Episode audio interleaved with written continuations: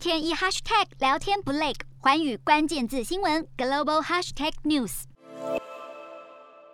来看到外媒报道，现在不止乌克兰在招募国际佣兵，俄罗斯也积极的在找帮手。根据报道指出，俄罗斯军队正在从一个名叫伊斯兰国猎人的叙利亚部队中招募雇佣兵，而这些佣兵将会被冠上新名称，叫纳粹猎人。好，这支由俄罗斯支持的伊斯兰国猎人部队，大约在二零一七年成立，当初的主要任务是要打击激进圣战组织伊斯兰国。不过最近的消消息和外媒报道指出，伊斯兰国猎人正利用加密通讯软体发出召集令，要求有志愿的战士前往当地的基地来报道，进行申请和出示。合格的人将会接获后续的通知。而根据参加甄试的人透露，光是登记日的第一天就有数十人向基地报道。除了被要求明确登记、签署相关文件之外，也被告知将会在数周之内投入作战。